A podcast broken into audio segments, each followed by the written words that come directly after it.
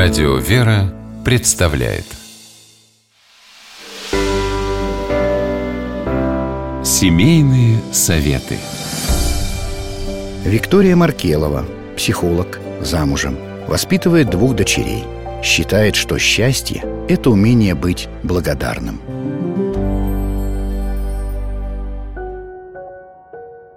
«Мамочка, давай обнимемся. Мы сегодня так мало обнимались», сказала как-то в конце дня моя одиннадцатилетняя дочка. И действительно, мы часто не придаем значения объятиям и прикосновениям. Дети чувствуют эту необходимость всем своим существом. Для них объятия как вода для цветка. Если его не поливать, он погибнет. Если поливать очень редко, он будет чахнуть и увядать. Объятия нужны человеку как воздух. Они выражают чувства, сближают людей и приносят радость.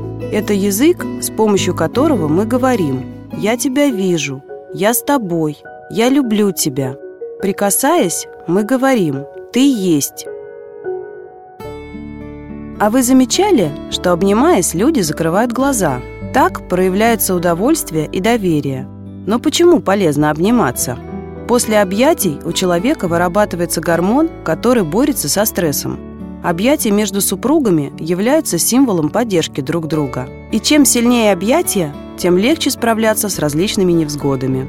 Возможно, вы обращали внимание, что когда расстроены, так хочется преклонить голову к плечу близкого человека в ожидании поддержки.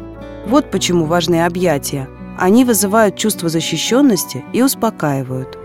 Каждому из нас становится немного лучше, когда его обнимает кто-то близкий. Если, будучи ребенком, вас обнимали, то наверняка вам делать это и во взрослой жизни легко и естественно. Если же телесных прикосновений было мало, то в зрелом возрасте может быть очень сложно проявлять нежность. Попробуйте проследить за собой в течение дня, сколько раз вы прикасаетесь и обнимаете мужа и детей. Начните осознанно проявлять внимание и нежность через прикосновение – Многочисленные исследования показали, что в день должно быть не меньше восьми объятий.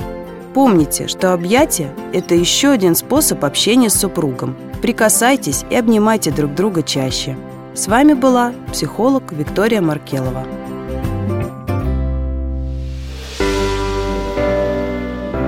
Семейные советы.